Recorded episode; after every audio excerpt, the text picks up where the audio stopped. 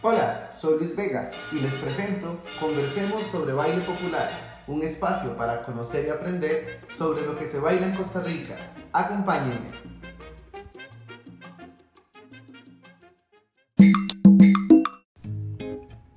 Limón, espacio de recreación de lo que somos y de dónde venimos.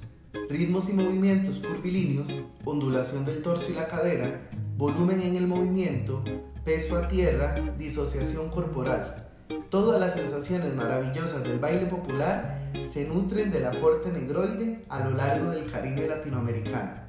Cuando hablamos de limón, podemos hablar de muchas expresiones musicales y dancísticas que forman parte de la cultura del baile popular. Reggae, soca, calipso, comparsa, boogie y más. Algunas de estas son expresiones fundamentales para la cultura limonense y para nuestro Caribe costarricense.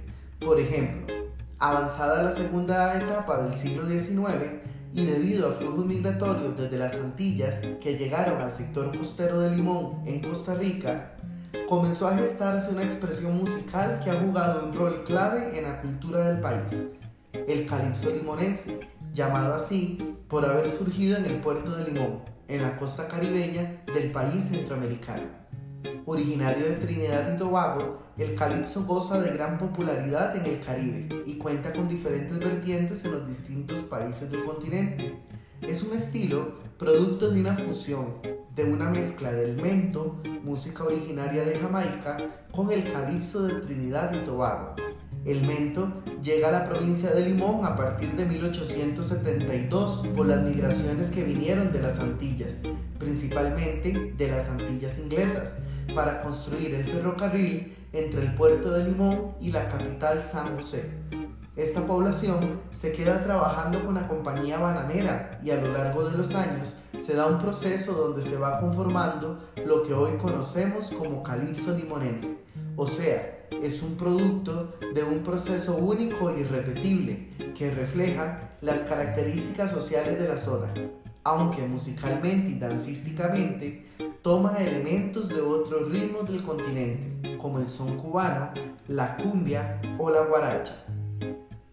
Más allá de describir la fiesta en Limón, es importante conversar sobre las comparsas limonenses, y es que la comparsa y su música nos llevan a entender la relación de su práctica artística con su contexto, una relación que a su vez está sujeta a la interdependencia de comparsas y carnaval, los cuales conforman una unidad inseparable.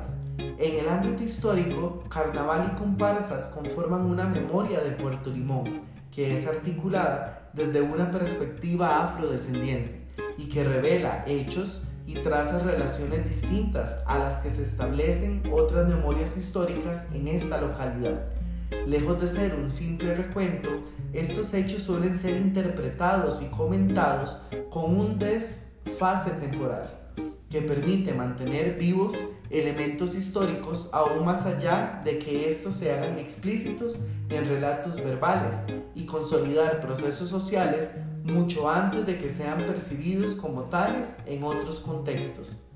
En el ámbito social, carnaval y comparsas se presentan como un espacio abierto a toda la comunidad que permite satisfacer necesidades sociales básicas, individuales y colectivas, lo cual favorece un intercambio intenso y comprometido, pero a la vez libre de consecuencias y compromisos ideológicos es sobre todo esta libertad para la experimentación la que convierte las comparsas en gestores de cambios sociales, como por ejemplo lo demuestra el grado de integración intercultural que han alcanzado.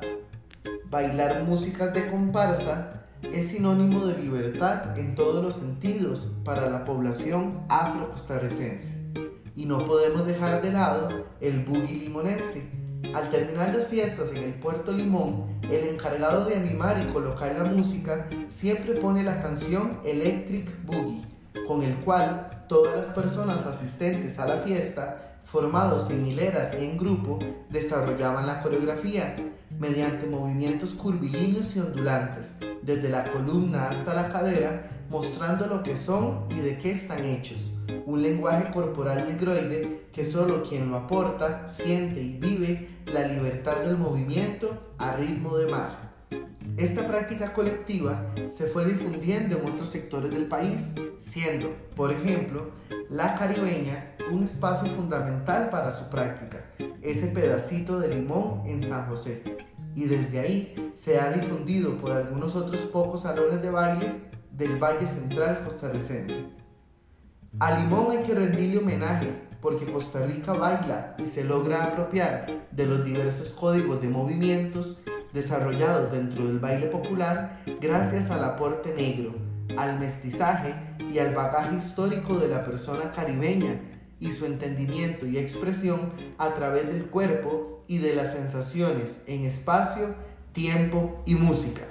Limón no camina, baila.